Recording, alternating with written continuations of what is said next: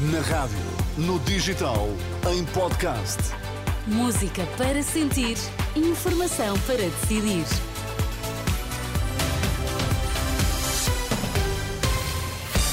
Pedro Queiro, boa noite. Vamos às notícias em destaque esta hora. Boa noite. O líder dos Super Dragões vai aguardar julgamento em prisão preventiva, assim como outros dois suspeitos da Operação Pretoriano. A PSP confirma polícias em protesto chumbaram no teste de tiro de propósito para ficarem sem arma.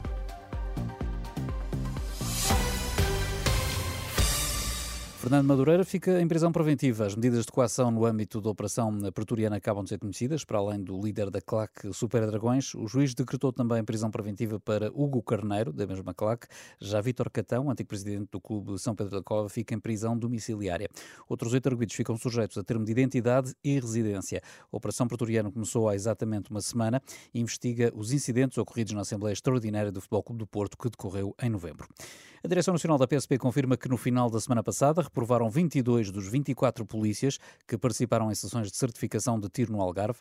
A SIC adianta que o chumbo nos testes práticos foi uma nova forma de protesto para ficarem sem arma e não poderem assim ir para o exterior. Agora, a Direção Nacional explica que os testes vão ser repetidos e se voltarem a reprovar, os agentes passam a desempenhar funções exclusivamente administrativas e perdem o direito a suplementos.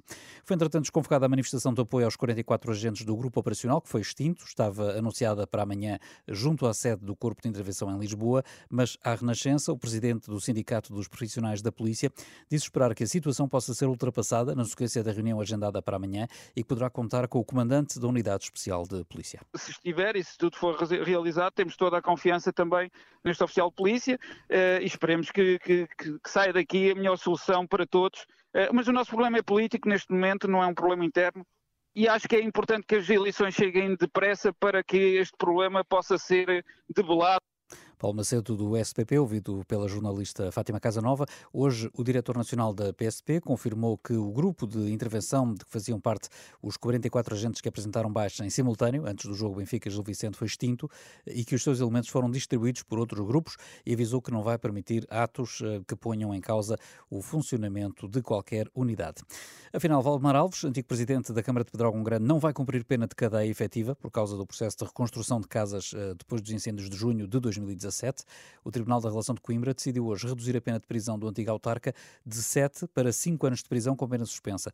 A decisão foi tomada no âmbito do recurso ao acórdão da primeira instância que condenou Valdemar Alves e outros 13 arguídos. O diretor executivo da Ryanair anunciou hoje 14 novas rotas para o verão em Portugal, mas diz que as taxas altas do monopólio da ANA Aeroportos estão a forçar as companhias aéreas a reduzir os voos regionais de e para o nosso país. Michael O'Leary defende que a solução passa por abrir imediatamente o aeroporto no Montijo. Não é uma solução. Alcochete vai demorar 10 anos a ser construído e desenvolvido. Não tem infraestruturas lá. Você já tem um aeroporto no centro de Lisboa, abram-no. Tem uma autoestrada para lá, já existe. Não precisamos de mais nenhuma solução. Todas as outras hipóteses são uma desculpa para os governos não avançarem para a solução real. É fácil. Aumentem a capacidade e o limite da Portela e abram um Montijo. Em vésperas das eleições, Michael O'Leary avisou o PS e PC que se querem criar um motor económico gigante para o turismo, devem abrir de imediato o aeroporto no Montijo. Os presidentes da Câmara eleitos pelo PSD no Algarve recusam aumentar o preço da água, uma exigência do governo por causa da seca na região.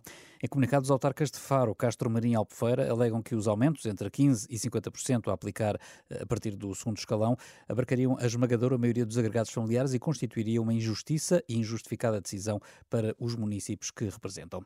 No futebol vai acontecer entre os dias 27 e 29 o reatamento do jogo entre o Santa Clara e o Porto, dos quartos de final da Taça de Portugal, eh, que hoje foi suspenso por causa da forte chuva aqui inundou o campo. Foi interrompido ao minuto 27, quando ainda não havia golos, e é a partir desse minuto que a partida vai ser jogada então no final do mês. A Leiria joga-se há 17 minutos, o União de Leiria Sporting também conta para a taça, nesta altura com o resultado em 0-0, um jogo com relato em rr.pt. Ainda no futebol, a Nigéria, treinada, de, treinada por José Peseiro, está na final da Taça das Nações Africanas, passagem para a final garantida nas grandes penalidades contra a África do Sul. No tempo regulamentar, empata uma bola da marca dos 11 metros, vitória dos nigerianos por 4 4-3. A outra meia-final coloca frente a frente a Costa do Marfim e a República Democrática do Congo. O jogo está no intervalo com 0-0 no placar.